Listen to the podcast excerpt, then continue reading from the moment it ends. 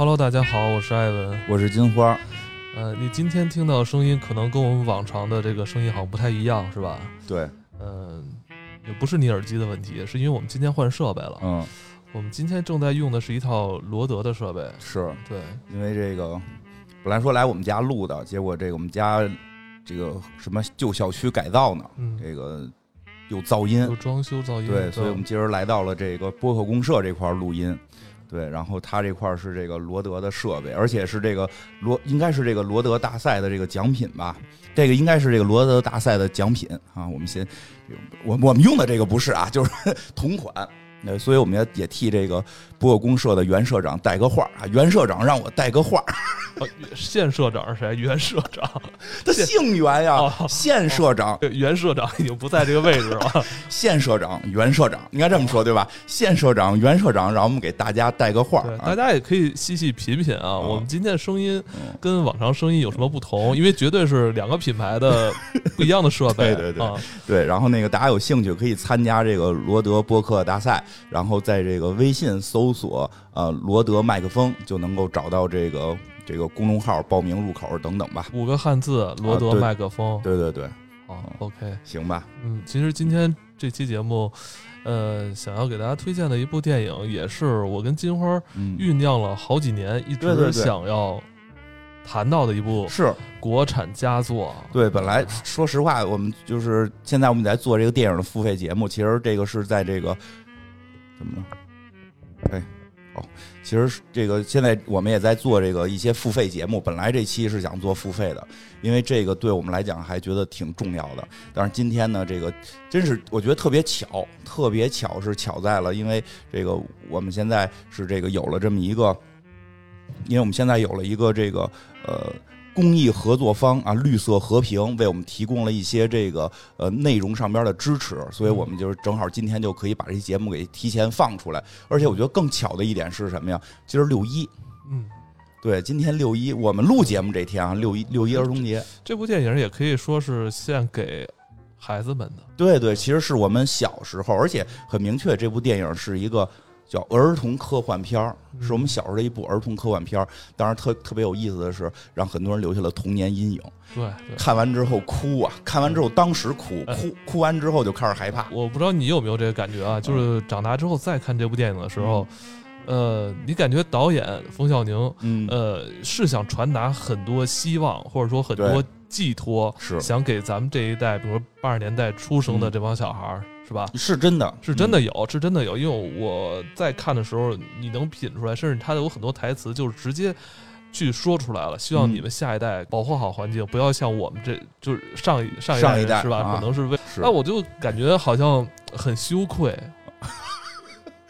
我感觉我们进步了，你别羞愧，我们进步了，进步了。反正嗯再次看这部电影还是很沉重的。呃，很沉重。因为你刚才提到这部电影给很多八零后啊，嗯都留下了很多这种心理阴影。对，我也有，因为嗯我会发现吧，就是冯小宁他是有很多希望想寄托给下一代的。，对，呃，但感觉可能过于沉重了，就可能在咱们当时八九岁那个年纪，很难去领悟那么沉重的东西。嗯但是，对咱们被这个戏里边的很多咱们之前可能没有听到的一些词儿，很很炸裂的词啊，就震慑住了啊！我我先提一个啊，嗯比如说那个太阳黑子爆炸了，哎，这是咱们小时候非常害怕的一样东西哎。过过了很多年之后啊，我我可能都会跟人提到那个，你知道吗？太阳黑子爆炸了，嗯，就是我每每次看到这几个字的时候，就是会让我肃然起敬，有一种大难临头的感觉。是但是具具体是太阳黑子是什么，不知道它它怎么爆炸了？嗯爆炸之后发生了什么？我不知道。不知道，因为这个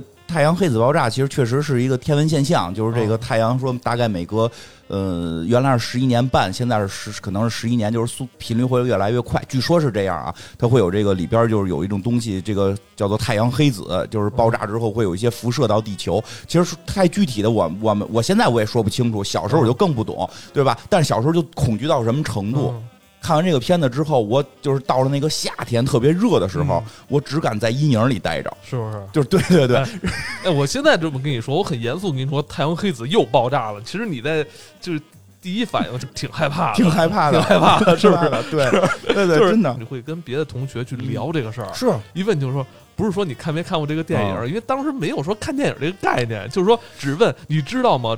那个臭氧层没有了，太阳黑子要爆炸，是是 是是，甚至那会儿都都我我就经常都把这个用在作文里。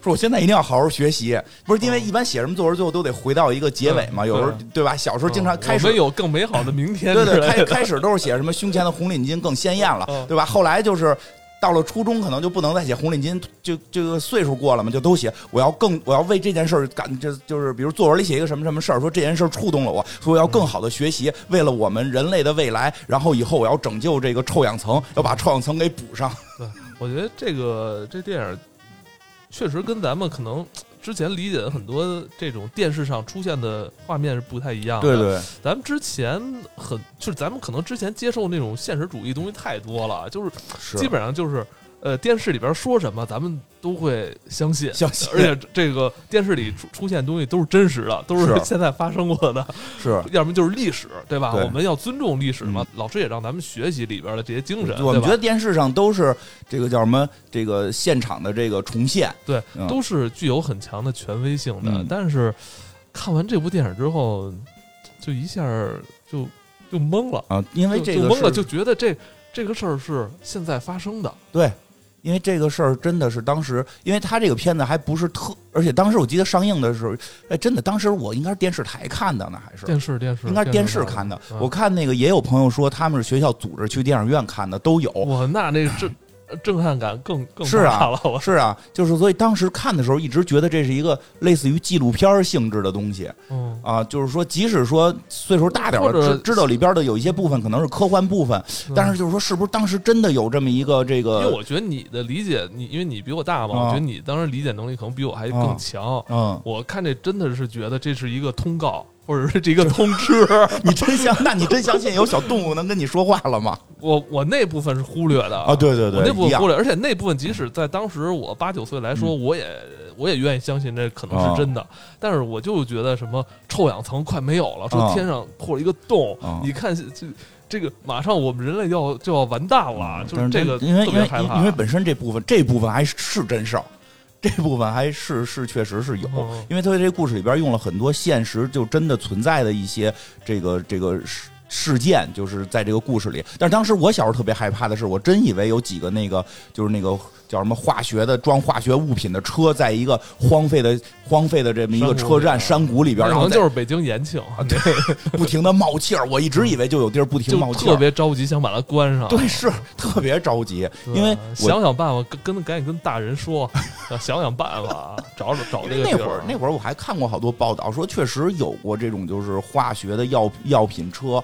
就嗯这个不叫药品，就化学制剂的车，或者还有那种核废料的车会突然被盗。啊，被盗，当时也不懂为什么，其实后来慢慢明白了，这个被盗了，可能是有某种说军，就是说偷了之后可能会有军事用途，或者说有这个这个卖卖，把它去给卖出去。但当年不明白啊，当年不明白，也不知道为什么大家要偷这些东西，只能理解偷钱这个行为，就是偷化学药品不理解，所以我老觉得有人就是要搞破坏，就是要把这个臭氧层给弄没了。反正嗯，反正我记得小时候确实是对这个自然环境有很多忧虑，他也是从一个儿童的视角去去看待这个有关自然问题吧。是是是，因为他从小孩视角去看待，小孩思维会更简单一些嘛，他看的东西说把他们说就是说叫淳朴一些，嗯对吧？所以他看待这个问题。单纯一些，对，单纯一些，他和大人的复杂性会做了一个对比。对这个片子其实也是非常，就是咱们小时候非常著名的一部科幻，应该这个算科幻嗯，电影了。它是属于那种比较偏现实，就除了那个动物说话那一趴是比较奇幻，它总得有幻的部分嘛。哎你你动物说话那部分，其实你用现在的理解就是看《哈利波特》了。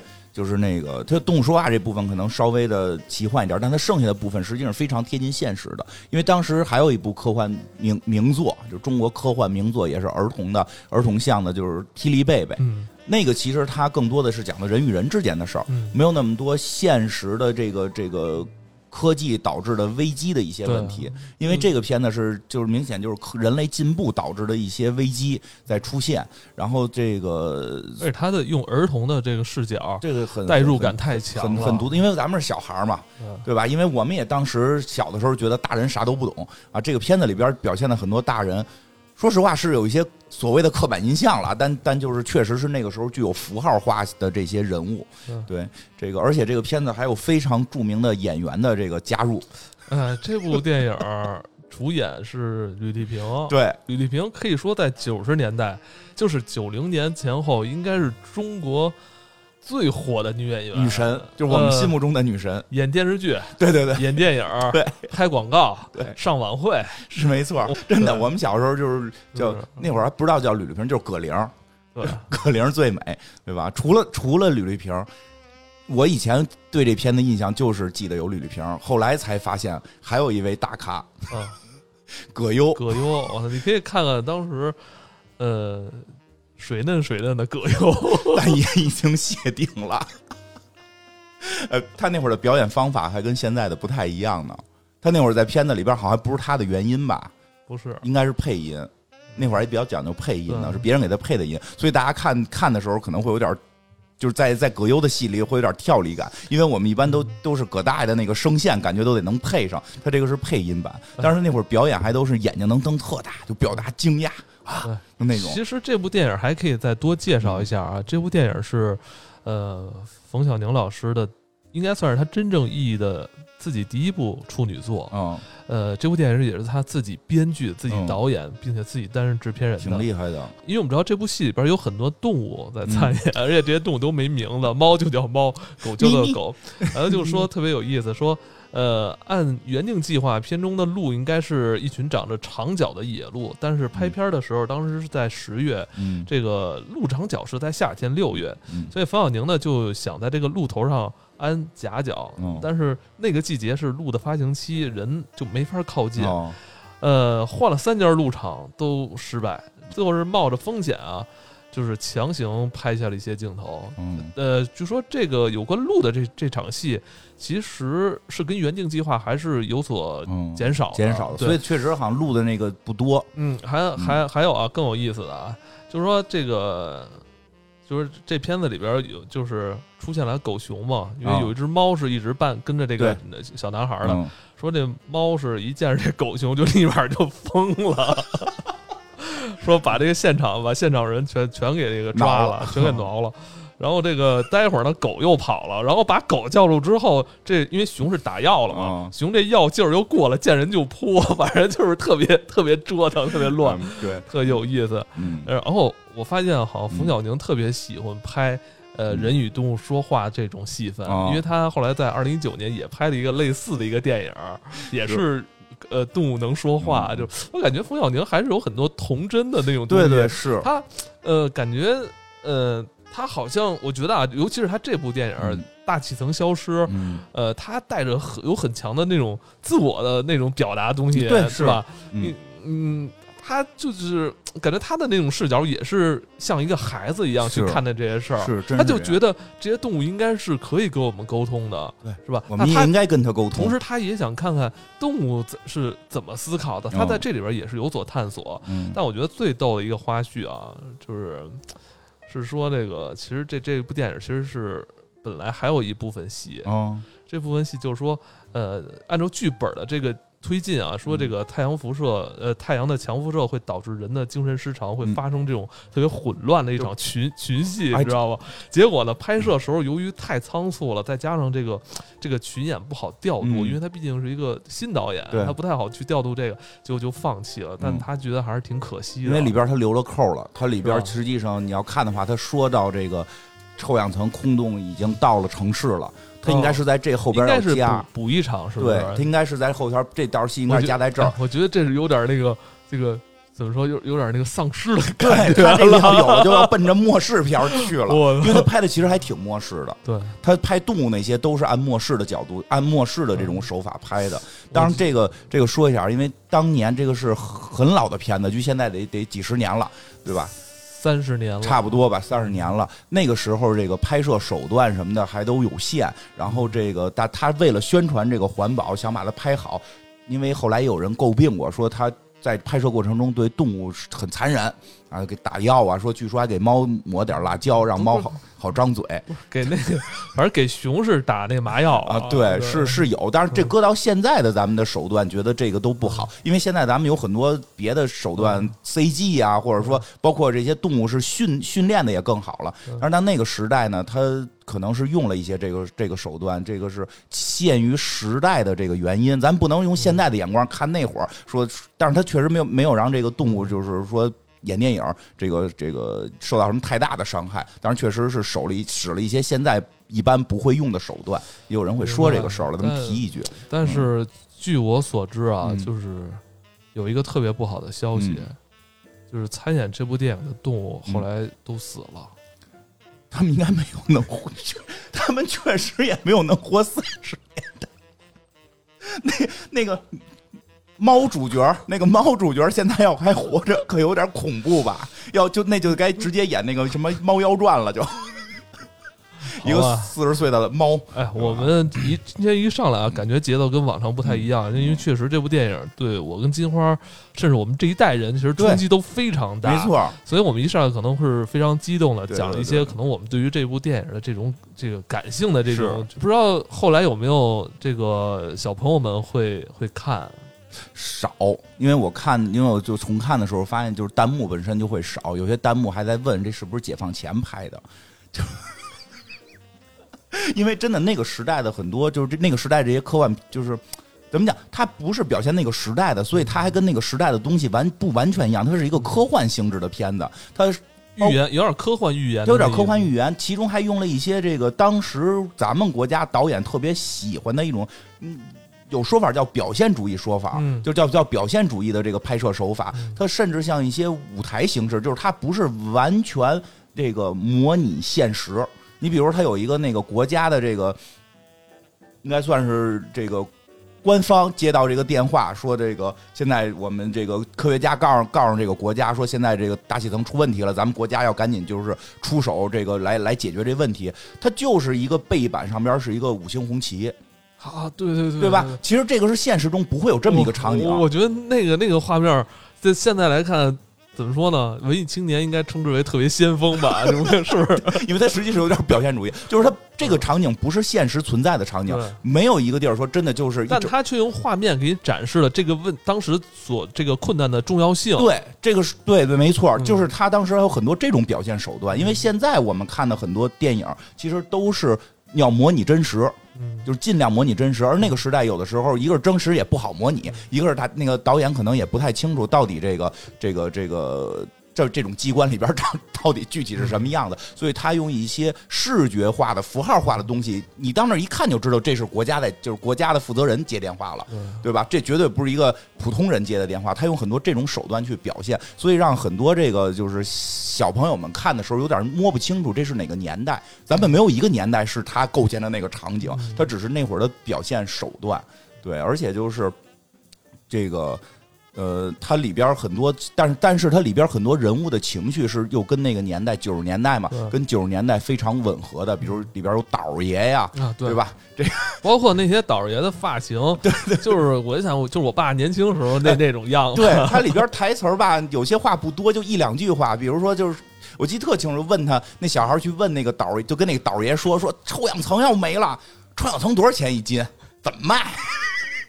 这是当时。包括那里边那个服装市场卖衣服，过去就是挂路边摊儿上一件一件，你想要哪件纸，然后跟人砍价，砍价就就是那会儿那会儿的那个时代的背还是有有这种展现的，对。然后这个讲讲这故事吧，因为我觉得还是有挺一个是很多朋友可能没看过，一个有些大家可能也印象不深了，对吧？而且这个故事的结尾还是非常感人的。呃，再看一遍的时候，就今天要录嘛，昨儿又看了一遍，结尾还是忍不住，真是。对我把最后的最后的那个台词都写下，都抄下来了，我觉得特别好。就我，又我我就是那段台词，我 太好。我一边打一边打那个字，一边就想，我觉得真的有时候是不是咱们的咱们的长辈，其实确实对于咱们这八十年八零后，就是就是赋予了很多期望。咱们那个八零后当年是那种，就是怎么讲，就是改革开放正式起来，然后咱们很多长辈是觉得，哎，你们是活在这个新时代，这个你们你们以后都有科学，然后我觉得咱们也是，我觉得咱们也是从小就是背负着这些期望去长大的。后来我再看最后这段台词，就是是。就感觉好像有点羞愧似的。没有没有，不羞愧，不羞愧，不羞愧。所以咱们赶紧做这节目嘛，这这个也算没有白看这些电影啊。嗯，这个这故事呢，这故事一上来还哎啊，这这故事在说故事开前开头这个这个电影名叫《大气层消失》啊。我小时候一直说那个消失大气层，对我也小时候也记得叫消失大气对，而且应该是大气层消失的话，是感觉正在消失。消失的大气层就是消失完了嘛？这个这故事其实还挺厉害的，是什么呀？还是个多线故事？对，三条线。这故事一就是至少有三条线啊，实际上可能会你要细分还会多，大概有三条线。这故事一上来就是那会儿的很多表现还真是就是很有那种就是表现主义的感觉。他上来拍一个跟这个故事没关系的事儿。一堆小朋友在墙上画画，然后就开始用放大镜观察蚂蚁，对吧？咱们小时候都知道，用放大镜观察蚂蚁太仔细，蚂蚁就死了，对吧？因为它这个举光，聚光。其实大家也不是为观察，大家就是为了烫死它。那个是小时候咱们玩具太少了，那个是一个，咱实话实说，那就是我们小时候一个娱乐。对，我们放大镜，对，所以所以后来后来我我我放大镜是高级的，说低级点是玻璃片 玻璃片那你得自己磨磨还。对，但是这个说起来真是那会儿就是以杀死这个小蚂蚁为我们的一个乐趣，在当年是这样。烧纸啊，开始是烧纸，因为烧纸纸不动，那蚂蚁会跑，你烧它就跑，对吧？这个。哎，真是说起来真是挺，但是那个时代就是这样了，所以他一上来还用了这个，就是这这段戏跟后头是没关系的，就一堆小朋友在观察，在烫这蚂蚁玩。啊，在包括就第一个画面，其实是一个小小女孩在墙上画太阳，而且他这个画面是跟着那个人类去爆炸第第一颗核弹来做这个镜头切换的。你感觉他是不是这种蒙太奇之间好像都都都是有表达的？导演就是在传达着。就是你们现在希望的美好，是不是就是以这种破坏力很强的这这种这种科技来作为代价，或者说你们觉得好到底是什么？包括这个呃接下来的那个镜头里边，呃那些小孩在拿放大镜去照蚂蚁的时候。呃，也在就伴随着很多笑声，对，大家很高兴。我们在认识科技，在帮助小孩认识科技的时候，他们好像已已经在用科技去杀死其他生命了。对对，而且一开始我小时候看这种东西根本就没有感觉，没感觉。我小时候没感觉，现在再看你就觉得那个传达的。有想法，对，是的，因为小时候我们觉得这事儿很正常，但是现在再看就是感觉不一样了，因为咱们也长大了，这个也进步了，对，当然他们也就会讨论到说太阳会不会杀死生命，啊，当然会了，因为这个眼睁睁看着就把太阳光聚到一块儿，一只蚂蚁就被烧死了，对吧？然后后边他就是转进了这几个。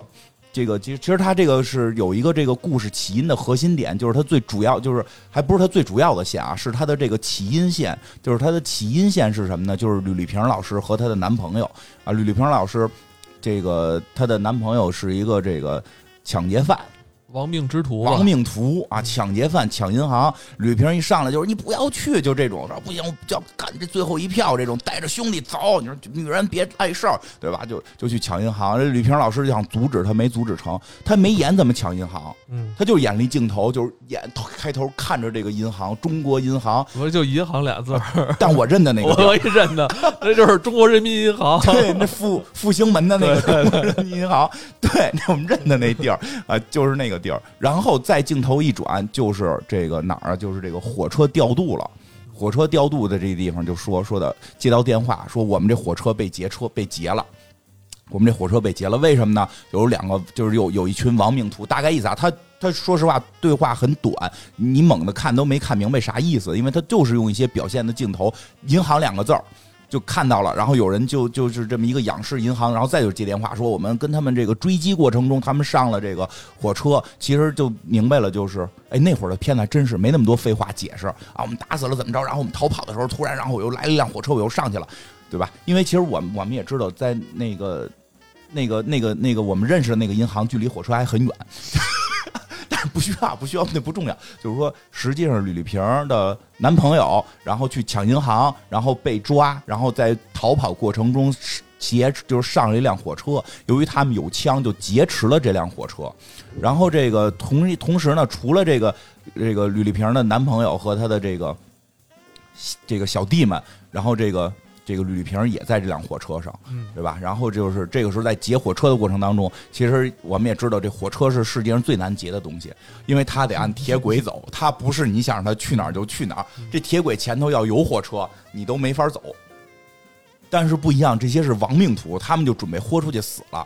就跟这个火车司机说的，你往前开，把前头车都撞了。他们不让是他们的事儿，咱们要死一起死。那这个时候，这个火车调度这边就紧张了，说那咱不能让老百姓无辜的死啊，就给他让道吧。就是这个让道的过程中开始出事儿了。说这个这个火车因为这亡命徒嘛，就要往前开，说前头还有四辆车，这四辆车全部要马上给安排到这个通过这个岔道就安安排走这个到。搬搬这个铁路的这个岔道，然后说，但是呢，这边这个铁路岔道是有限的，就是不可能快速的把这四辆车全都给弄弄没。说，哎，这哪哪哪还有一个废弃的一段铁路，咱们整那段铁路不用了，就是它开到那儿就不能再往前开了。但是咱们可以暂时先把这辆车给弄进去，弄进去之后，咱们那个过一段这个事儿平息了，咱们再派别的火车头给他接走。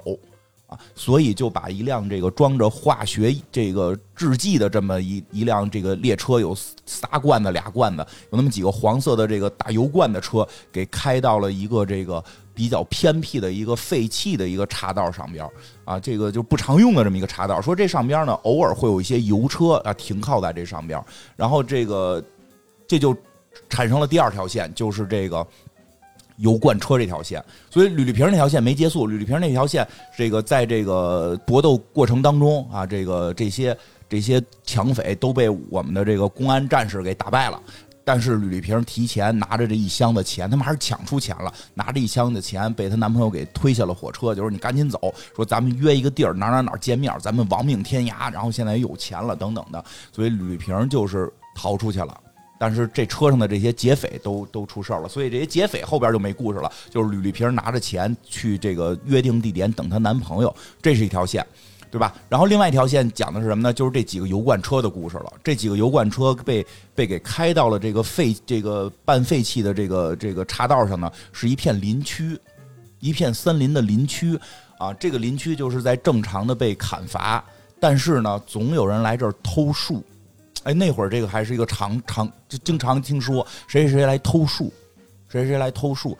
这个林区是有这么一两个护林员的，总有人来偷树。这帮偷树的人呢，偷树他也卖钱呀，所以他不是目标，不是偷树，目标是挣钱。所以当他们看到有这个油罐车进来，觉得嘿，这可以了，这能导游啊！这当年。当那个时代还真是有好多导游的，我记得特别逗，就是这个，因为现在咱们都觉得必须得去加油站有一枪呜呜往里弄，那会儿不是我们嘬一口，就一下吧，弄一弄一个那个那个那个油桶，然后弄一管在里头，哇，嘬一口，然后吐出去，然后再往里怼。我经常看见家里大人干这个事儿。刚买汽车的时候说：“哎，哪哪哪那油便宜，你也甭管怎么来的，买一桶去。买完桶之后，怎么咱怎么倒这汽车里？拿这 嘬。你们家进入小康还挺早的。对我我我爸买车是我我爸跟我姑父他们买车是相对早点的。那会儿不是他下海早吗？买完不爱开就会摆着。他爱开爱开爱开。那那什么，C S 他们家最早的车还我特逗，说他们家车是跑车呢，俩门的俩门的，是俄罗斯产的。”从俄罗斯那会儿解体之后，从那边弄过来的，那都是当时都是倒爷弄，都是倒爷，就是大家就都有点半下海状态嘛。哎，就是他们去偷这油了，这这个特神，真是有当年那个风范，就把那个油罐车那个阀门打开了。就这个这个，那真的就突然讲这，我想起好多当年的事儿来。就是当年好像就是好，就是公共厕所，就是我们小时候那公共厕所也是只有一水管子，没有水，就是那个没有那个把儿。拧不了，对对，必须是一个。当时我们觉得特神秘，是一个机关，对，插人家就拧开了。对，只有冲厕所才有那个机关，对，他随身带着。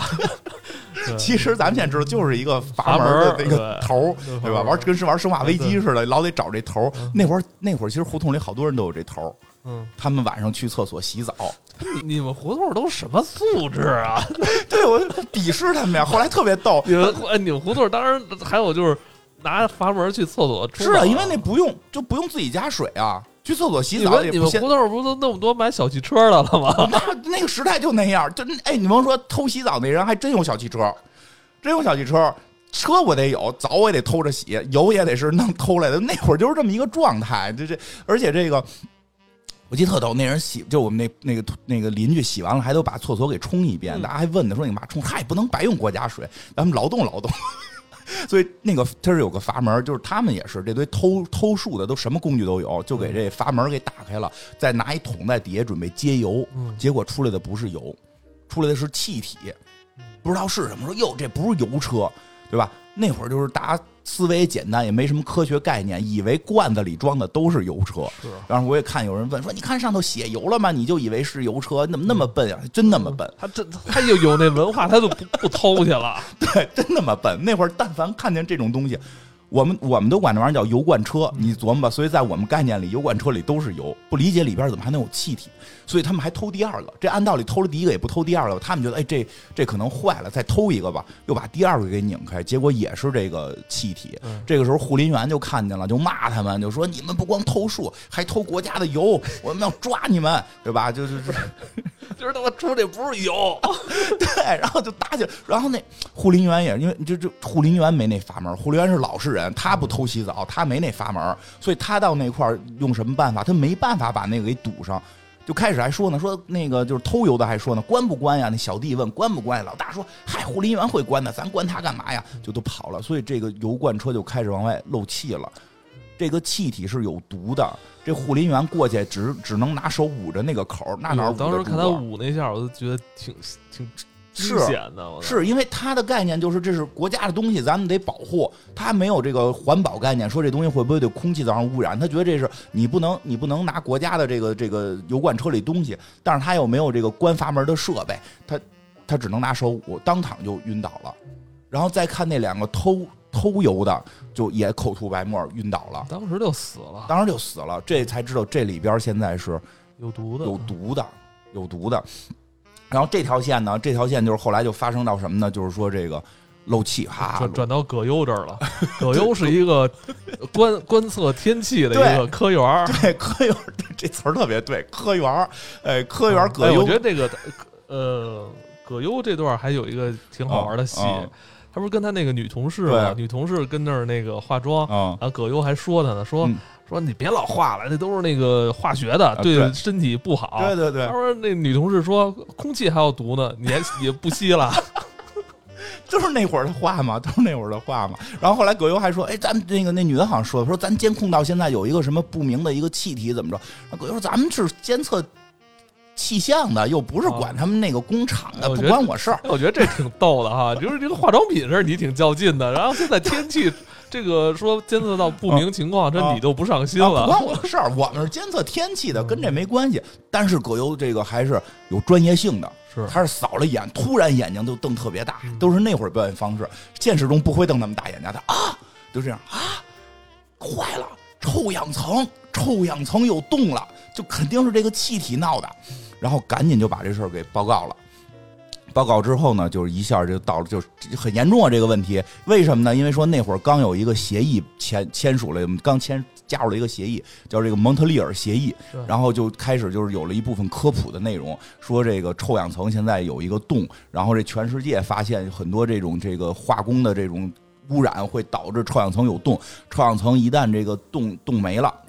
这个这个就是说，臭氧层一旦出现洞，这个红外线什么的、紫外线什么的，都直接就就照射到这个人身体上，然后就会让人这个这个生病或者发疯等等等等。而且这个臭氧层非常薄，就三毫米。对对对，就三毫米。都这么说。哎，我我是我这我后来研究了一下，臭氧层这个到底当年破没破啊？破了，现在还破着呢。这个我。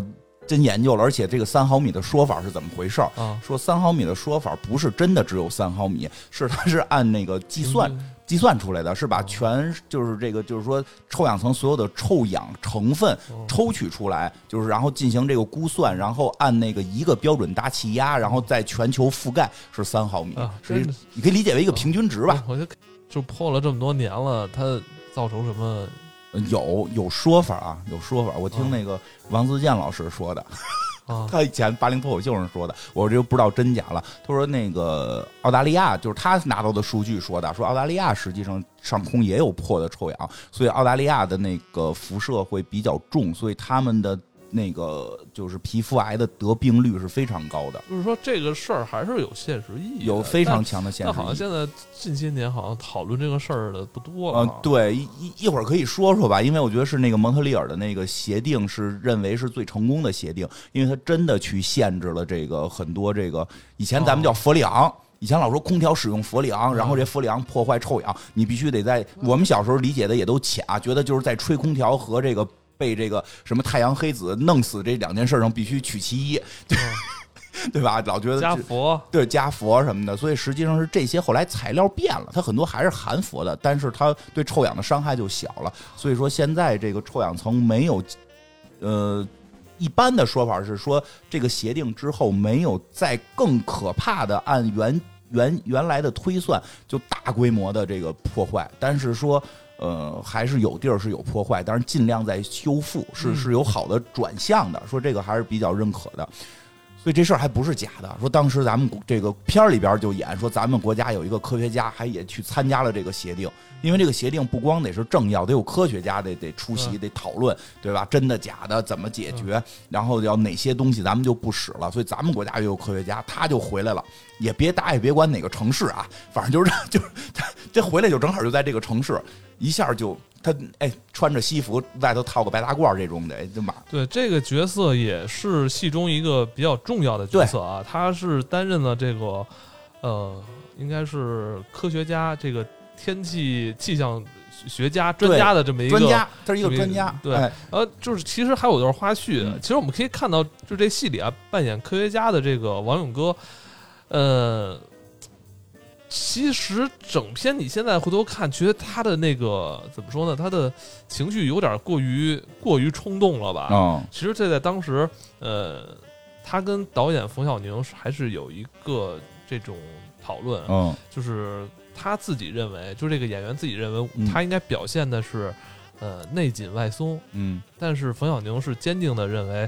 呃，你应该更加的激进一些，对，你在你的反应应该更加强烈一些，对，对，对，这我觉得冯小宁想塑想想塑造，他就是想这么塑造，他就想塑造这个，就是科学家这个，因为因为我觉得他这那会儿的这些片子里边很多的，我觉得是具有表现性。咱就说白了，就我觉得他就是这个戏里科学家太不给老领导面子，是的，是的，就是因为他那会儿就是说那会儿的很多表现，他不是表现真实，嗯，他是表现符号。这并不是不好，而是那是专门有一个流派的表演。只不过现在可能更多的我们接受的是好莱坞的一些表达手法，是更接近于还原真实这一套。当时有很多所谓的表现主义的这一套，它里边其实就是明显我塑造这个角色，这个角色呃，其实按咱们现在的一些说法，就感觉它是有点刻板。刻板印象，但是他我不重要，他这个人真不真实不重要，我要的是这个冲突感，我要的是这个给人的表达感。因为冯小宁是认为他这个角色是起到一个要加快节奏，然后他的这种节快节奏是加强灾难气氛的这种渲染。对对对，就是你要不然你很难去表达说臭氧破破裂之后的那种呃。表层意义是什么？因为在你只能通过科学家的这种紧张、紧张来表现，敢怼领导，对对，敢怼领导。而且他也想表达他的身份是什么？他的身份是科学家。嗯，那么，那么科学家，科学家会做出很多的这个这个预想或者一些一些，对他会有很多这个表现果断一些。对他就是说他会有很多这种预想啊，或者说很多的这种这种方法啊什么的，但他执行不了，他必须需要这个。国家的这个帮助他执行，所以他跟这个之间是要有一个这种交流的。那国家他不是科学家，他要他肯不可能科学家说什么就信什么，所以会产生一个冲突。领导老领导在旁边还抽烟呢，他说你抽烟也加快臭氧的这个 破坏，特别尴尬就在这儿。其实他这些话就是为了体现这个感觉，他现实中不可能这样。老领导抽烟这么着急的事儿，老领导抽根烟怎么了？但是他这就是表现的东西，这个对吧？这科学家说抽烟就会让大氧这个臭气层消失。啊！老领导赶紧掐了，已经晚了。他这话不是现实，他就是表现，就是那个时代的表现手法。我觉得还挺有意思。已经晚了，这特别语重心长。已经晚了，那老领导赶紧拿起缸子喝水了，该。对吧？老领导必须得有一个缸子，然后坐在这块坐怀不乱。那咱们怎么办？总不能停止所有的生产吧，对吧？说不是说这事儿不是停止生产的事儿，停止生产那个咱们蒙特利尔协定去弄，但现在这个有极端情况。不可能这么快就就就就就那个大气层就消失了，这肯定有有事儿，咱们得查。对，而且他还举了很多这个案例，其实也是当时嗯前后几年发生的，比如像这个切尔诺贝利，他提到了，还有印度的一次一个一个特别大的一个轰动世界的事件，都是有关这个这个什么呃。毒气排放啊，什么这种辐射相关的东西，没错。其实看完之后挺害怕的，因为都是现实中有的，他这些提的不是假的。呃，总之这个科学家角色加速了这个呃故事中这个严峻事态的向前发展。是的，因为这个这个老领导还是比较这个。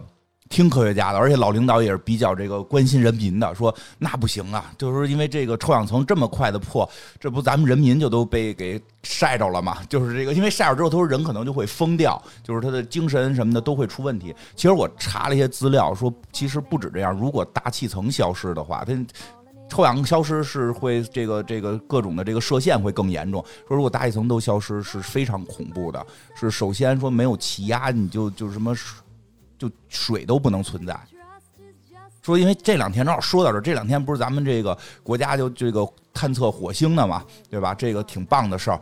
现在其实有种观点，因为我也是看的这个，我看这不是这个这个所谓的营销号，真的是一些中国的这个中科院的一些专家说，其实对于火星原来是否有生命，在科学界是不是定论，就是不是定论，说一定没有。其实认为可能在以前是存在有机生命体在火星的，而且以前说的这个火星可能也适合居住。说最大的问题就是他们大气层没了。他们大气层一旦消失，上边就不会有液态水，水就会全部蒸发。因为我们的水的这个沸点什么的都和这个气压有关，气压就是来自于大气层。对啊，就是说去高原都得带那高压锅做饭嘛。对对对对对，跟气压不一样，这个生生存的整个状态会不一样。所以说，这个我们还是要关注这个大气层。这个老领导还是比较这个关注这件事儿的啊，就是因为这件事儿影响到人民的生活了，说咱们就解决这问题吧。说这是这条线，就是他们怎么在这个高层大事儿上边怎么去解决这个臭氧层的空洞，怎么找这臭氧层到底为什么破了？因为什么呢？就是这段是一段废弃的铁路，没有人知道这个上边是有这个几个大油罐车的，只有这个由于抢劫案导致那个调度员，只有那个调度员知道，调度员下班了。调度员也该下班下班，那会儿也不兴加班，就是人家就回家了，所以没人知道这件事儿了。就是因为按计划是第二天去接，没想到中间被偷。虽然有护林员，但护林员死了，电话也接不着，所以在那个那个地区变成一个盲点了。对，变成一个盲点了。因为真的跟现在不一样，那会儿没有微信。因为我看好多看的时候，大家都带入现在，说这发微信你问问，就是那会儿连连怎么都联络不上，那会儿就真联络不上，那会儿真的联络不上那个。因为而且还有一个什么，也没有卫星定位，什么都没有。因为它里边为什么讲诺切尔诺贝利啊？就是说现在咱这不是有一空洞吗？说这个洞啊，不是底下就有这个，这个这个不事故源，就是这个这个发生意外的这个事故源不是在这洞下头，因为会飘，有气儿吹着能飘。就说那个切尔诺贝利就是当时污染之后就是飘走了嘛，那那片污染的东西会在大气层中飘，所以它没法定位是哪儿，它不知道是哪儿飘的，它。直观想象的这东西肯定是化工产品，肯定是这个工业区，他就在工业区找。因为这片是林区啊，谁也想不到林区怎么能出现这个事儿，而且没有人知道这这有油罐车，没有人知道这有废弃的铁路，所以他们就是在解决这个问题，也调动了飞机，还跟领导请示说，咱们要不然请示中央，咱们调动军队，然后这个飞机在在空中播撒某种这个化学药品，能跟这个中和它啊，这个说那一那赶紧赶紧给中央打电报打电话，这个 不都在北京吗？他没有明确说那是在北京，哦，只是拍摄地是。就说咱们赶紧给中央这个申请，中央马上就批准，就派飞机呜呜就起飞了。然后这几条线其实都是成人线，然后后边就是关键的这个儿童线，也是这个片子我们小时候特特别喜欢，贯穿这个始终的这个小男孩的感人呀、喜欢呀，都是来自于这条重要的线。一个小男孩生病了，在家这个休学，就算请几天假吧。可能是双职工家庭，父母都出差了，妈妈就说那个，哎，那话特别逗，说的你饿了去食堂打饭。对，一看就是厂子，还有食堂的，对吧？说这两天你踏实跟家待着，没事写写作业。特别怀，特别怀念那个有食食堂食堂的饭，有食堂的日子很美好，是吧？食堂的阿姨都认识你，对吧？呃，就是说你没事去食堂打饭去，那会儿也是放心哈，都是一个厂子里的，你这小孩不会有事儿。那会儿咱都是那么大。我记着，我六七岁、七八岁的时候就自己出去玩。是脖子上挂一钥匙，嗯，脖子上挂一钥匙就出门了。那会儿都是这样，双职工家庭嘛，所以父母出差了，这孩子就自个儿，因为这样也是塑造好了，好这孩子一宿不回家，得给他一个父母不找他的理由嘛。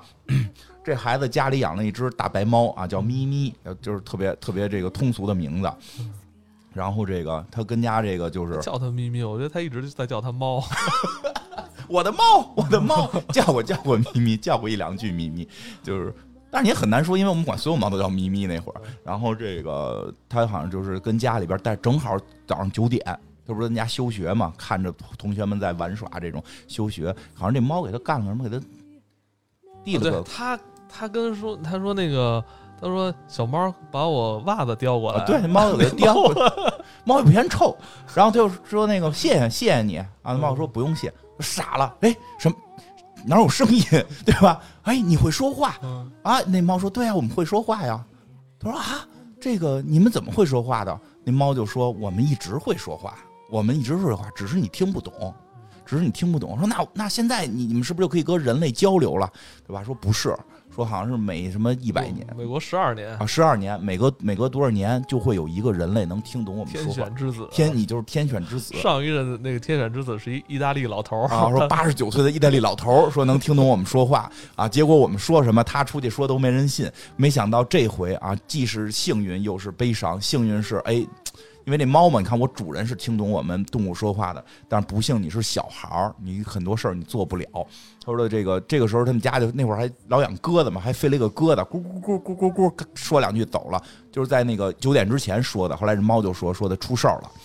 说出什么事儿了？说这个鸽子刚才报信儿来了，这些动物之间都能互相听懂啊！不要质疑为什么喵喵喵和咕咕咕能够沟通啊！反正人家能沟通。说鸽子报信儿来了，说这个森林里边有毒气，很多动物都死了。啊，咱们得赶紧的这什么，而且这个毒气再让这个臭氧层这个变少。其实大家也特惊讶，这猫怎么懂这么多？最后特漂亮，这猫最后说它为什么懂这么多了，开头没说，对吧？这这这猫就懂特多，说什么臭氧层啊？其实它这段是跟那个科学家和给老领导解释是是一块儿平行去剪切的，就是很多话是这猫说的，说这臭氧层一旦没有了，这个这个射线进来，人人就是这个这个会得病，会会会疯狂，会温度会升高等等这种问题。生命就会出现出现问题。我们现在这个地球上面臭氧层已经有了很大的洞，而且现在就在这个城市附近还有一个大洞，新的洞出现，咱们必须得解挽救这件事儿。说那怎么办呢？这小孩说没关系啊，我虽然是一个孩子，办不了什么事儿，大人能办事儿啊。我出去跟大人说，我去告诉大人，就出去找人，叔叔叔叔，臭氧层有个洞。那叔叔说你有病吧？对我是有病。因为他就是说有病在家休息嘛，这小孩理解特简单嘛，对吧？不理解什么叫你有病嘛。后来就找一导爷说嘛，找一导爷大姐说，大姐说阿姨阿姨，臭氧层上破了个洞，臭氧是什么？多少钱一斤？对吧？哪儿能买？不是买的。说这个东西有了洞，人就都死了，不是都死吗？怕什么呀？一块儿死，对吧？就是。大家没有人关心这个事儿，其实他就可能关心，没有人关心。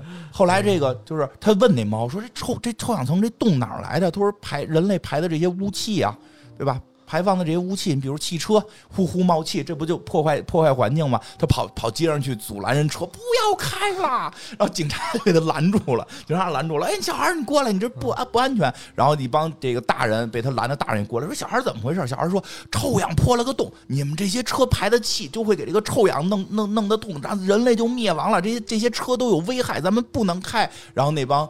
那帮大人就你傻人，那还不让开车了？你懂什么呀，小屁孩！就是警察叔叔就出出面了，他说：“你你们这些大人，我告诉你，你们就是不环保。”小孩说的是对的，这些都有污染。你你知道我每天在这儿值班多辛苦吗？我每天被你们这些排放污染，我就呃，警察还是懂。当时警察跟小朋友说：“但是咱们也没有办法呀，这个事儿。”咱们也解决不了啊。就是你为了安全，你还是别别别别捣乱了，就赶紧该哪儿待哪儿待着去吧。小朋友就跑到了中科院，其实他也不叫中科院，就跑到这科学家聚集地吧，找到葛优了。对，葛优在这块儿正溜达呢，这这个拿文件还是拿什么？小孩说：“叔叔叔叔，臭氧层破了个洞。”就是葛优是这个发现这件事儿的人啊，紧张了啊。你可别乱说，你可不能随便跟别人说，这是机密。这葛优说：“你听谁说的？我听我们家猫说的。” 葛优就放松了，可能小孩胡说，但是他怎么就正好猜中这创层有个洞呢？就但是这个也这件事儿只是在这碰了一下，这两条线就没有再合上过。对吧？这条线没有合上过，所以葛优接着拿着资料去这个开会，说咱们怎么解决臭氧，用什么科学的手段，怎么这个把这个污染解决啊？这个突发事件到底到底哪是污染源？但这小朋友这些事儿都都没办法之后呢，怎么办呢？就是他就继续的想去跟别人就是说这个事儿，但是这过程中他跟这猫得交流啊，被几个小小流氓看见了，二溜子，二溜子，该溜子，你知道吧？看见了，说哟，你这猫会说话呀？借我玩两天呀？不行，我的猫，对吧？说你的猫怎么了？拿走了，就把这猫给抢走了，对吧？就把这猫抢走了。为什么？说会说话的猫值钱呀，咱咱搁那个什么非法动物市场卖去。这帮这帮这帮坏人，就这帮二溜子，就把这个小朋友的猫给抢走了。小朋友就有场就有一个新的这么一个叫就要这个追这猫。这小这好像是这会儿这几个二这个这个小流氓要打这小孩嘛，冲出一只狗来。这狗是特别重要的角色，这只，这它那叫应该叫什么？是是就是黑背黑背吧？应该是黑背啊！就是以前我们印象中警犬长什么样，就是那么个警犬一样的狗。以前的警犬样啊，就这黑背，这黑背就出来给这帮坏人打跑了。然后这个小孩说：“谢谢你。”哎，这狗就说：“哎，你怎么听得懂我说话？” 说啊，我说对，多少年好像就有一个人能听懂我们说话。他说那个那个那狗，那个那个就叫真就叫狗。那我我我怎么办呀？我这猫丢了，说臭氧还还漏了，我得找先找着我猫啊。这我这猫大学问，他得带着我去救救臭氧啊。这狗说他们可能去这个动物这个这个非法交易市场了，你去那儿找找吧。然后这个。小孩说：“你你你你带我去。”狗说：“不行啊，我他是在一卡车上，我等我主人，我不能我这就走了，我得等我主人。他主人这块还没出场。哎，我觉得这这段戏，我这狗挺逗的啊。说我不能走，我主人让我待在这 儿，对我还有我的天性，我在这等主人啊。这埋的这条线，后来这条线都都用上了。这辆卡车后来很重要啊。这小朋友就就走了。”路上就是有点奔着这个叫什么桃太郎了，就是要遇见各种各样的这个小动物的这个呼救啊、说话呀。比如说，比如说是遇见了这个一匹大白马，然后在这个垃圾堆这块拉垃圾，就是有别人就是用这个马去这个拉垃圾。车呢？我马车那个年代老有马车，北北京城经常有马车进来。那会儿还会规定马屁股那儿还粪兜子。对对对，有时候地上还能看到粪，马车过过。那会儿我们能见到的离我们最近的动物就是马跟骡子，特别喜欢。尤其德胜门那儿，对，老有那个老马车。是以前是怎么说？就是现在怎么说？比如大卡车多少多少点不许进进几环，那会儿是马车不许进。哎呦，你要说咱们现在见不着这马拉车，也就个十来年的时间。是，没错。我记着零几年的时候，北京都能还能看有马拉车，马拉车对。那个就是一大白马拉了这么一个垃圾车，现在都什么新能源了？天哪！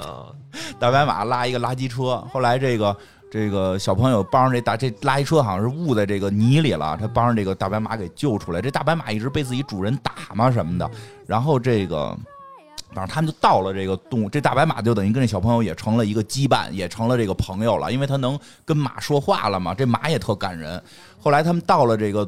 这个哎是怎么着啊？是先是还在路上什么遇见了，他还在遇路上遇见了什么一条鱼，那鱼特别惨，那鱼那鱼太惨了，我天哪，那鱼我那鱼那鱼在一个那个他妈的臭水沟子里边都已经被给缠一块他把鱼救出来了。那个说鱼说的那个鱼是一个老爷爷的配音啊，对鱼说的那个我我想那个要有点水。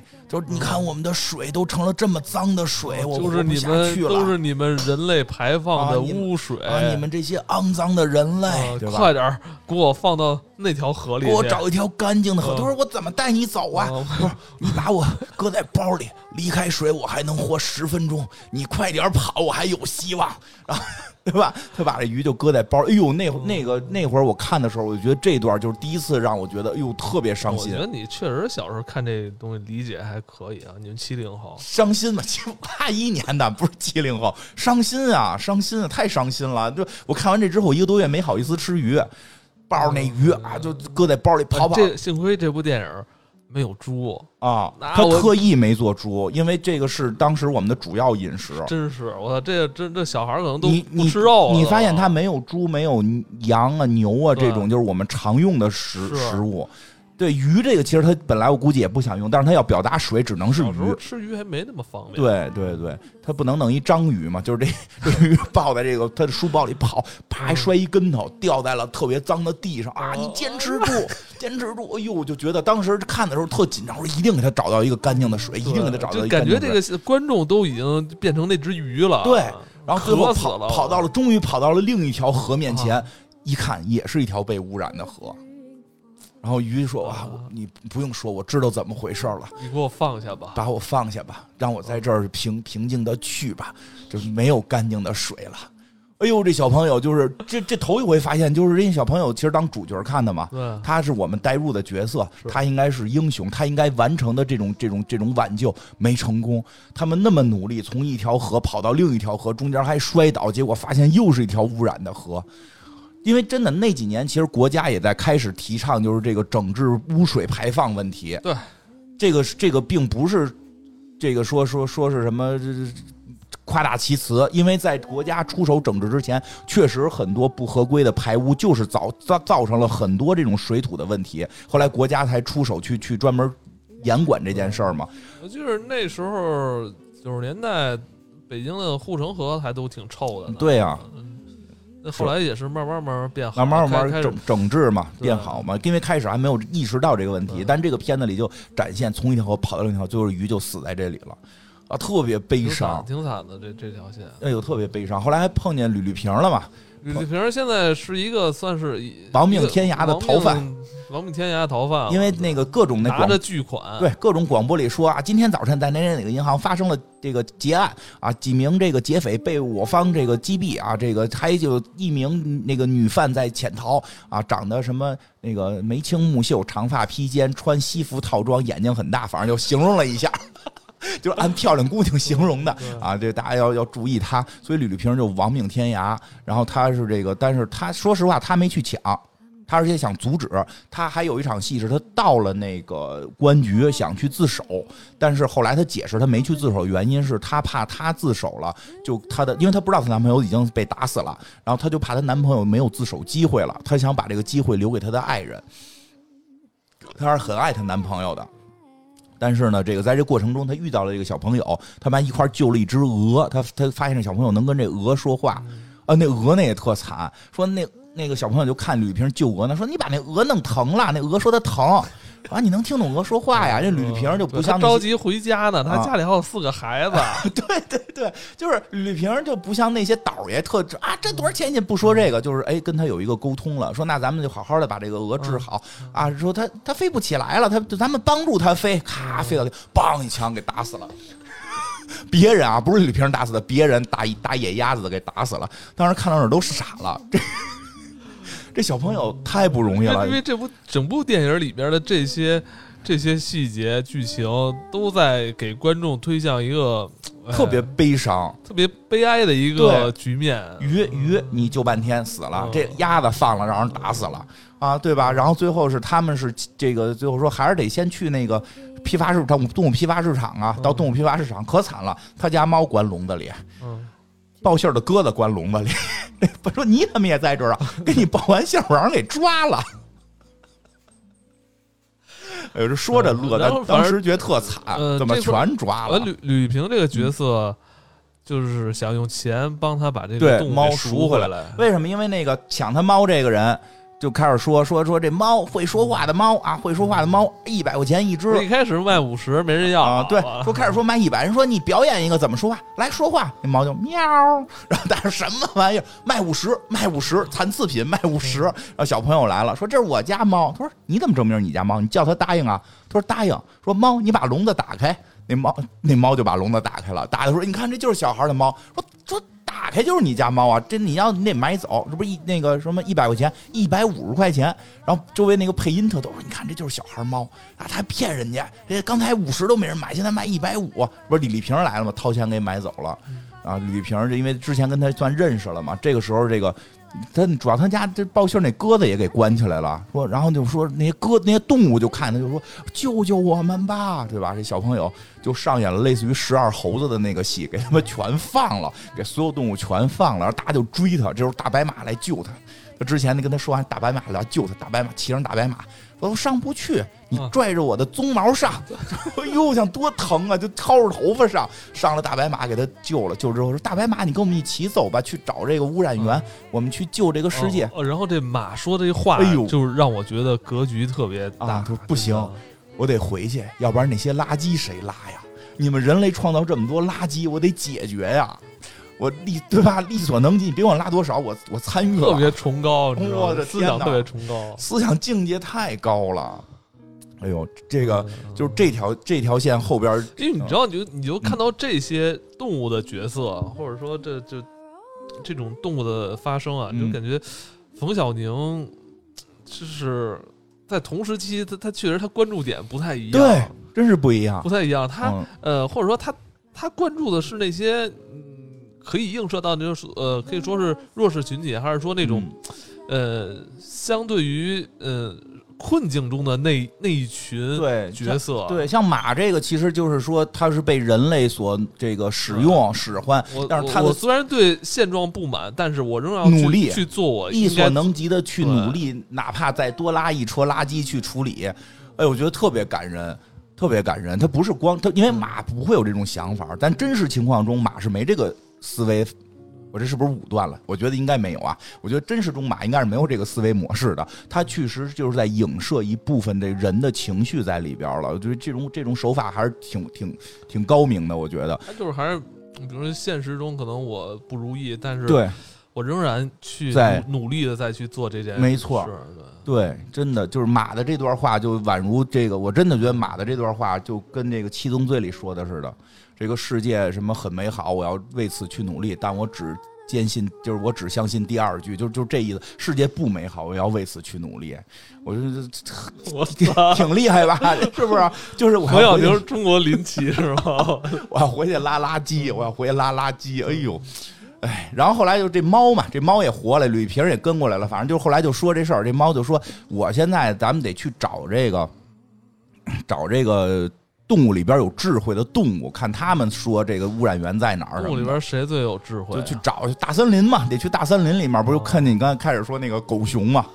狗熊趴那块儿，人类离开这里，我讨厌你们，离开，我讨厌你们，自然都让你们破坏了，啊！后来还出了只大老虎，大老虎，大老虎是这里最懂的啊！对，这这接下来，现在来看，接下来的戏可能有点说教，但是具但是具有一定科普成分吧？对对对，那东北虎还说呢，说。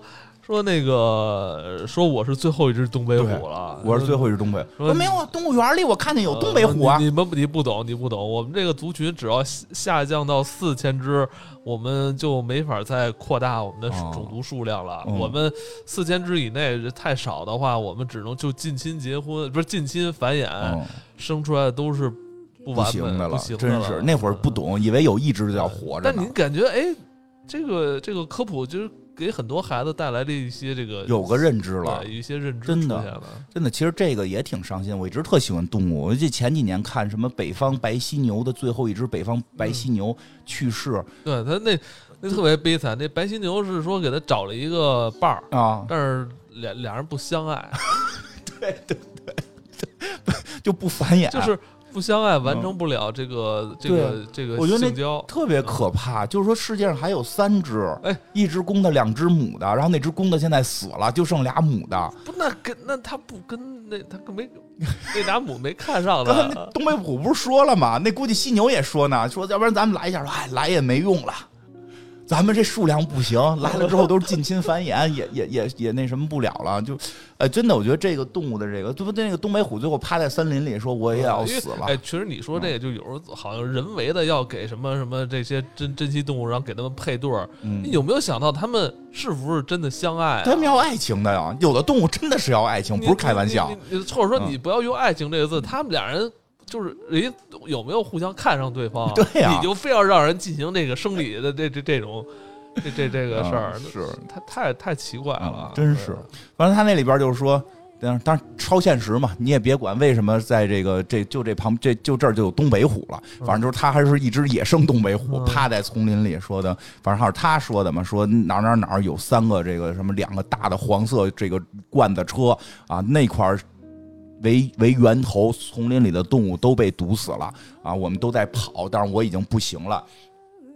我是最后一只东北虎，那个我只能说这些了，然后就死了啊，哭了都。当时啊，最后一只东北虎都死了，对吧？真太悲伤了。而且老虎真的有一趴的躺在那儿不动唤了。然后吕吕萍也过来看见了，说那有一个罐子车什么的。他说的：“哎，吕吕萍说我知道那罐子车。”我今天那个就是，反正他逃亡过程中他遇见了，我当时遇见了，我就没往过去，我觉得那冒烟挺危险的。他说那咱们去救吧，去救吧。那吕萍一直好像叨叨一句话哈，说问这小朋友说小朋友，你说哪有这个能够让人特别安宁的这种这这么一片这个这个乐园这么个意思吧？反正老叨叨这句话。接着吕吕萍就跟着这小朋友要去找这罐子车。哎，在这个过程当中，一开始给小朋友指路的那条黑背大狼狗又出现了。就是他跟他主人都来了，这故事就特别巧妙的是，他全都开始连上了。他主人是谁？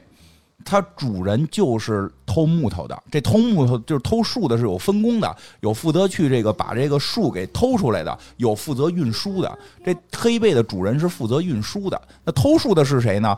就是开始死的那几个，就是给那油罐车给捅开的那几个人，他们是一伙人。那几个人捅开死掉了，所以这个人呢，就是说，哎，这这没联系，我开车接他们来，就开着这卡车来找他们来了，就是说是走的这个。这算是戏里的男主吗？嗯，其实也不算男主，但是 工具工具男，工具男，工具男。结尾也很挺感人的，他后来挺，因为他是一个偷盗者，他后来其实这个片子里边你能看到一些救赎，对对对对对，有救赎，这个人有救赎。这后来他们就是开着这辆卡车，带着这个黑贝，带着这个猫，然后就找到了这辆罐子车，发现在那儿冒烟呢。他说这玩意儿怎么处理啊？这时候一看这烟儿，就是说进了一下，这看这罐子车，这个吕丽萍一下就这个又变了个身份，说这不能靠近啊，这个什么这个叫叫孵化厅。反正这这这化学药品这个东西啊，它比空气轻，它就往天上飘，它就飘到天上，能给这大气层破坏了。而且这个说你怎么这么懂啊？他说我是化工厂的，我是化工厂的科员 我是化工厂科员啊！不要以为我就是一个劫匪，我不因为后来跟那个那个那个。偷木头的解释了，说我没偷，但是我是为了什么？这个怕我男朋友没功夫自首什么这个那个，我在这等他。然后他就解释了，他是化工化工厂的这个科员，他懂这些。后来说说那怎么办呢？这个这个猫就开始出主意，说这个因为这个烟雾已经进这车里边，它车没油了，它开到这块的时候车已经没有油了。他因为他们觉得前头是有这个油罐车嘛，因为之前说这不是老偷油嘛，这有油罐车，他们去偷点油回来是是是是车就能发动。他说那咱得先不能死在这儿，咱先想法偷油去。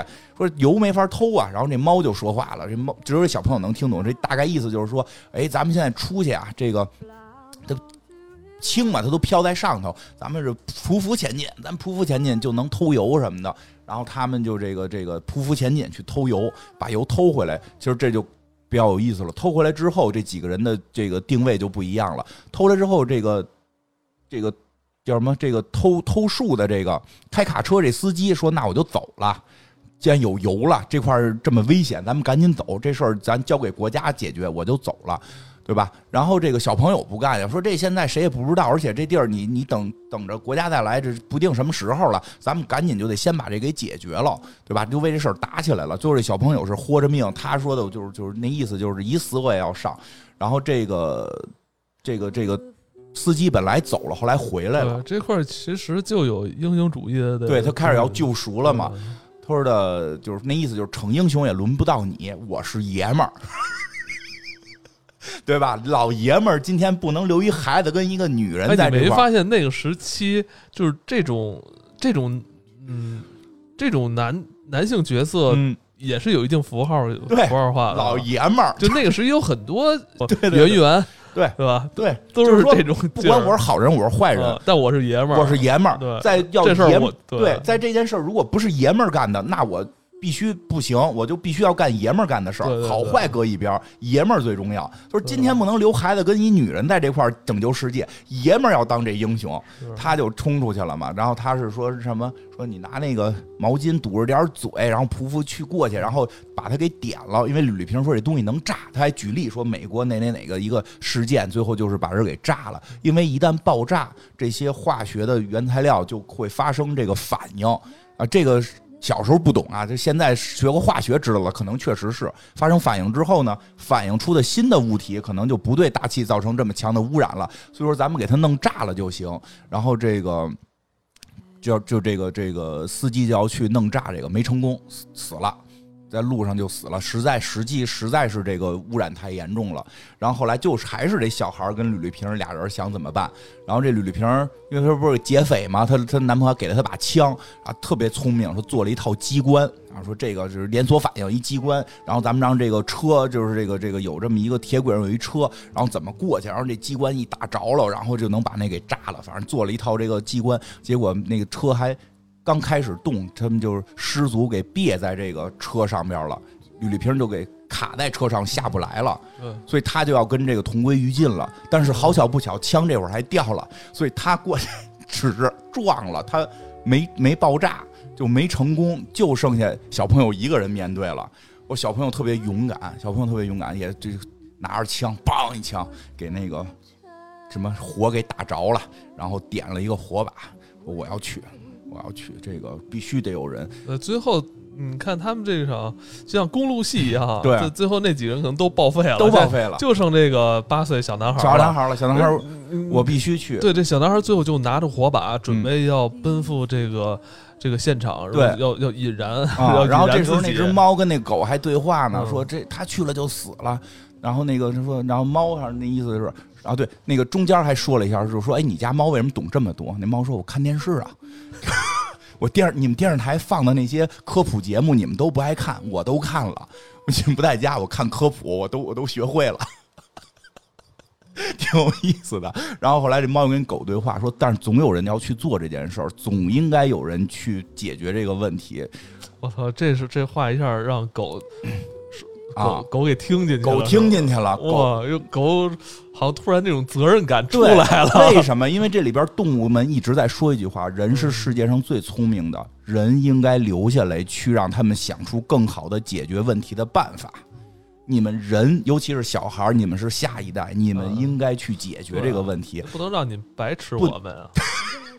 不能牺牲，所以这只狗就从后边窜过来，把这个小孩的这个火把给叼住了，然后跑向了这个油管车。哎，我觉得这这个这只狗一看就是经过训练那种军犬，对，是吧？警犬，警犬，它就是警犬。哎，它最后这场戏，呃。是这只狗用嘴狗嘴来叼着这个燃烧的火把往前跑，冲向油管车。这个这个要不是经过训练的这种警犬，是肯定做不出来这种举动的。最后这只狗就是带着这个火把，把油管车点点燃爆炸。就是在这个狗叼着火把往前跑的时候，就有这个话外音嘛，就是这就是用这狗的口吻说的口吻说，他说：“孩子，啊我也热爱生活。”可是你们人类太不珍惜这个世界了，你们自相残杀，破坏生养你们的水源和森林，终于你们把大气层烧穿了，太阳会杀死你们，嗯，谁也躲不掉。不，你们是智慧的，能够挽救这个世界。请告诉我们和你们的孩子吧，这个地球的天空应该是蓝的，这个地球上的水应该是清的。草是绿的，人类，我爱你们！我操，我觉得特别特别感人，真的。小时候我看到这儿，就哭的都不行了。对，您就是是不是因为这部电影当时兴起了，就是养这黑背热？是，当时一说那狗说养他们家养了一大黑背啊，对，就不认识别的狗，因为它是警犬嘛，就是警犬的主要那会儿很多警犬主要是黑。它这这个这这种犬种是最适合就是做训练的狗。然后，这只狗就一直都没有名字，只是叫狗的狗，就和这个油罐车点燃了，它自己也牺牲了，拯救了这个城市。因为在实际上是在，因为是和这个这几条线是平行的嘛，在那个科学家那条线上边，其实就中间就是同并行的，就会去演到，比如说我们已经派飞机上去中和这种物品了，火箭啊，对，后来说不行，说为什么？说因为你只是在中和，它还在不停的在在在在有这个污染出现，我们不，我们已经没有那么多的这个量的这个中和剂了，说这个而且已经到了更高层了。说是就要动用火箭了，等等的，就越来越复杂。而且就是说，这个臭氧空洞现在如果还不解决，说已经就飘到了城市了。这个臭氧空洞在越来越大，已经进入城市，已经有一部分，已经有部分市民被照到了。我估计就是在这块的后边就要接，就是他被剪，就是被没有拍成的那部分，就是市民被照到之后就疯狂了，就漠视了。我觉我觉得可能当时，呃，想拍这段有点困难，这，太难了。可能群众也不太能理解，对，让群众演疯狂，可能 就因为太早了这个片子，对，就是没看过那些什么僵尸片也不知道该怎么。我觉得黄晓宁应该是看过什么《杀出个黎明》这种东西，反正估计他是能想到僵尸的这种感觉，就不叫僵尸，叫末世嘛，末世的疯狂啊。所以最后这个片子，这个片子里边最后呈现出来的是没有伤及人类。但实际上，他有些话已经说到，已经进入城市了，所以这个老领导那边已经束手无策了，然后科学家也已经是痛心疾首了，然后这个已经报告给国家，国家开始发火箭，呜呜发火，真真有拍火箭上上去了，要去解决这些问题，但是必须要找到污染源啊，这个时候就是。好像是突然就是有人提到了，说哎那块儿森林，然后那个科学家老说这森林不可能出问题啊，说那森林里有一段那个铁轨，啊，叫怎么有铁轨？这提前没人说过呢，哇，下班了对吧？说这差铁轨，说铁轨上有那个关注，就是这个东西，就是这个孵化孵叫什么孵化厅吧，反正就是这个氟的这个东西啊，它导致的。那我们怎么去解决？然后突然突然就有电话过来说说那边现在我们新派去的这个这个人已经发现那是爆炸了。爆炸之后，这个污染源消失了。然后他说：“哎，怎么会突然爆炸呢？”这时候葛优说：“今天早上有一个小朋友来说，他们家猫说臭氧层破了个洞。你说这会不会有关系？反正也也没人在乎了。”反正就是问题还是解决了，然后你会发现最后也这几条线就是回到一个点上，回到一个点，绿绿皮儿也牺牲了。九十年代的这电影的这个大致的这个格式，对对对。最后小朋友呢，这个一宿回家了，干了一累累了，最后回到了家里。然后因为之前那猫就跟他说过，说你能听懂动物说话只有二十四小时，所以当他再想跟猫说话的时候，发现他们家的表钟响了。九点了，整整过了二十四小时，他再也听不懂这只小猫说话了。他再听小猫还是喵喵的叫了，然后就后边一些意向性的镜头，就是表现性的镜头，又背着书包去上学了，对吧？得好好学习嘛，用科学拯救这个世界。然后又是一开始的画面又出现了，又是一个小姑娘在画画太阳，特别大的太阳。对，但是你再看，你感觉这个太阳会不会是像一个巨大的一个蘑菇云？我觉得就是太阳啊，它是给我们能源的。但它同样也会杀死我们。最后完了，又出现了一群小朋友在学着用显微，用着用用那个学着用放大镜来烧蚂蚁，是，然后伴随着笑声。然后这时候我记得好像科学家还有一句话，他说：“呃，我们匆匆忙忙的生产到底是为了生存还是为了加速死亡？”真是科学家就是这几个，其实这戏里边很多角色最后都是有反思的，是的，去爱护。对，其实对，包括说到臭氧这个问题。到现在其实它还是个问题，只是好像近些年提的没咱们小时候多了。因为因为什么呢？因为基本上是在是是被控制住了。这个我了解了一下，虽然说还在有地方会出现一些污染，这个污染是什么呢？就是说。这个，因为这个片子里也讲了嘛，这片子里好像还还还还有什么撒切尔夫人的这个这个演讲演讲什么的，就是那个气气象大会。对对对对，是因为当时他们也提到会去参加那个叫做这个什么蒙特利尔这个一个协协议，就是说那会儿科学家发现臭氧的问题是非常直接和严重的，它非常直接和严重，一个是导致全球的温度的升高，一个是直接导致人类这个这个皮肤癌的这个这个这个。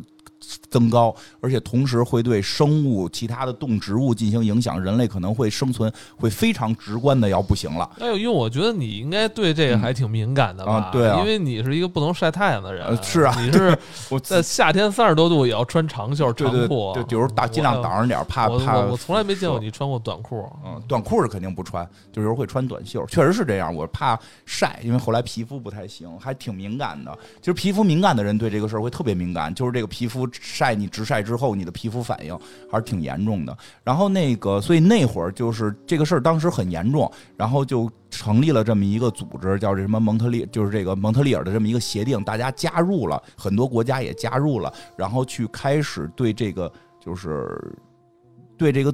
对这个臭氧层有破坏的这种氟化的一些物质，就进行了这个减排。当然，就说一下，这东西还挺复杂的。我后来看，因为我们小时候以为特简单，就是氟利昂，就就就这么一个词儿。因为后来发现它是有很多很多很多这种微物质。它那个大会就不停的在定哪些物质是有破坏的。因为科学家不停的坚定。因为我后来看了一些这两年关于臭氧的报告，说出现一个问题，说之前这个大会定的这些物质其实真的控制的已经非常好了，臭氧层也也在开始修复了，但。后来说，我们有一个好像叫做叫做什么什么什么什么四四什么 C C L 什么四氯化碳的一个东西，说那个东西好像是之前这个东西我们觉得不是特重要啊，结果呢？结果发现好像结果它是最厉害的，就是当那些控制住，这个还真的很厉害。说说我们对它的这个在大气层存留的这个时间估算是有错误的，它不是说这东西排放完了之后就直接就破坏了，它很多时候是这东西它不易分解。它待的时间长，它才破坏。有些东西说，有些时候说，那你不是之前的塑料袋吗？对，它跟不易分解很重要。说后来其实就说不是说不让用塑料袋，说后来有了可降解的这个东西就可以用了。说实际上现在咱们很多空调说还在加氟，它确实还含氟，但是它那个东西已经是。就是很容易分解了，然后排放到大气当中，几几一很很短一段时间就分解掉了，不会在大气造成污染了。所以说是，所以联合国也说，他们这个什么蒙特利尔这个协定是这个他们最成功的一个协定，有用的，有用的，因为这个也是绿色和平给我们的这个资料里边说的是的，人类的文明最伟大的飞跃都离不开协作与交流，因为那个蒙特利尔协定就是一个全球性的，咱们国家也加入了。而且这个协定，我后来才知道，不是那一次协定就结束，还后来不停的开会，在北京还开过会，过一个叫北京的一个补充协定，而且好像是就是今年，今年咱们国家说这个最新的蒙特利尔的这个一个新增的协议，我们也加入了，一就是我们之后的很多空调这种制冷设备，就是都会用更环保的材料，说这些材料虽然会可能成本会高一点，但是会保护这个地球，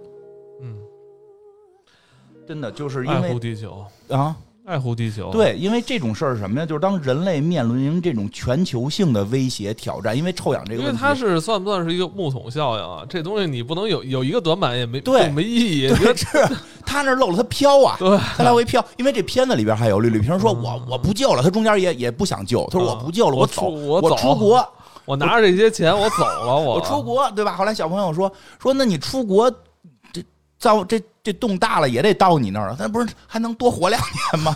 他不他不是说某一个国家出了问题，就这国家就沿着他这国国境线来一臭氧，不是这么回事儿它是一个全球性的，所以它是一个人类共同面对的问题。在这种气候很多这种气候的问题，都是会人类去要一起面对的。所以这个时候一个国家力量是真的没法解决的。所以有的时候我们就要去突破这种文化的壁垒。然后相互的合作，对吧？因为现在说臭氧这个问题得到了一定的缓解，但是这个天气这个整体的天气变暖问题，其实也在越来越有有危险。这就是这不仅仅是说给下一代啊，其实我们这我们这一代就本身也也就我们这一代也要做好这个榜样，也要做好也要行动出来。其实你你说说，就这两年什么这个大火。美国着大火，澳大利亚着大火，蝗虫的这个这个，这非洲好像闹蝗虫什么的。蝗虫后来去哪儿了？后来被吃了吧？不是说 不是说特别邪乎，说一旦飞越喜马拉雅就落在咱们这儿。我觉得喜马拉雅还飞不过来呢吧？没没没没飞过来。哎，后来突然就不提了，好像是解决了吧？因为它是跟气候有关。那我记得那会儿我看那个论坛上都说的都都他没过来，因为到冬天了嘛。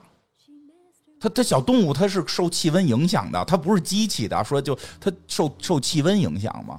所以其实有的时候就是说气温对我们的影响可能一下感觉不到，但实际上我们近些年发生的很多情况都跟气温的升高有关，而这种事儿就需要这种全球性的合作。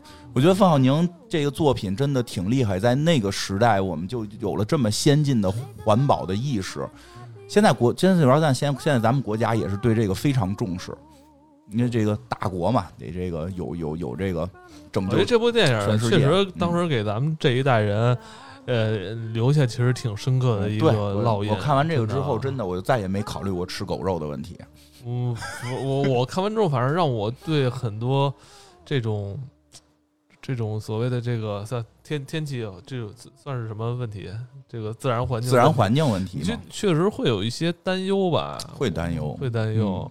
包括我，我到现在也是有觉得很多那种什么礼盒的那种过度包装，我都觉得特别可惜。是那些纸质类的东西，其实的来源都是那个木浆啊。对对对，对吧？你要是塑料的话，有很多其实塑料其实也不太好。是现在我觉得很多东西就没有意义，就过度包装是有些有些有有些浪费是没有意义。虽然我们现在就是有钱了，是吧？我们追求。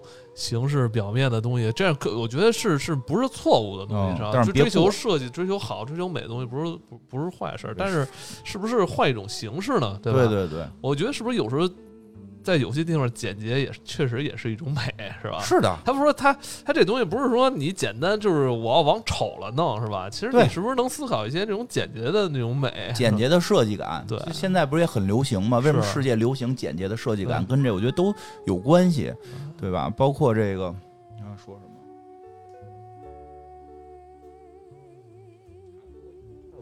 反正。今天这个电影也是我们一直想，我跟金花一直想找一机会去谈一谈。对，对，正好有这么一个挺好的一个契机，挺好的一个契机。然后，其实我我们真的是从我们小的时候，我们受这些片子影响，主要是那会儿说的都黑太阳黑子大爆炸。对，那个因为那会儿就。那会儿信息吧，可能没现在这么多，很多这种信息。因为当时这事儿，我问我妈，我妈也不知道是怎么回事。这些信息不会说什么呀，不会说特快速的被别的东西冲掉了，它这个影响都是几年几年的影响，对吧？就是。哎，那会儿不是还弄那种什么看日食的小卡片儿挡眼睛我们是拿那个焊工的那个照看看。对，有时候太阳黑子的时候，大家都把那个看日食那东西拿出来，说看看有没有黑子，这太阳上是不是有个黑点儿？但是没想到这我们肉眼可能是看不到的啊。但是就是大家对这个那会儿还挺关心，主要是那会儿信息量少，有点这么重要的事儿，我们就讨论很长时间。现在信息量比较大了。我小时候确实以为这是一真事儿。就除了油罐车那个，主要人说的别的都是真事儿。就说天气这事儿，我觉得有可能是真事儿，就认为这是在嗯这个大事件下的一个小小事件。你以为这小事件是真的呢？对，实际大事件是真的，小事件。不是老跟同学传这，哎，你看过那个那个大气层消失了吗？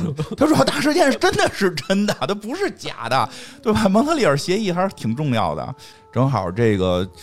能有机会讲讲这个我们小时候特别喜欢的这部片子，然后也跟大不不快啊，对啊，也跟大家再重重重新聊聊这个我们这个环保环保要有环保意识，对吧？平时也要节能减排，对吧？这个也非常感谢我们的内容合作方绿色和平给我们提供的这些呃。内容的支持，然后大家如果有兴趣，就是关于我们这个气候的变化、气球这个气候变暖的这些这个问题，想在呃想跟我们多交流的话，可以在评论区来留言，好吧？嗯，好，那这样，那就这样啊，今天，嗯嗯，好，那今天就到这里，呃，谢谢您的收听，我们下次再见，拜拜。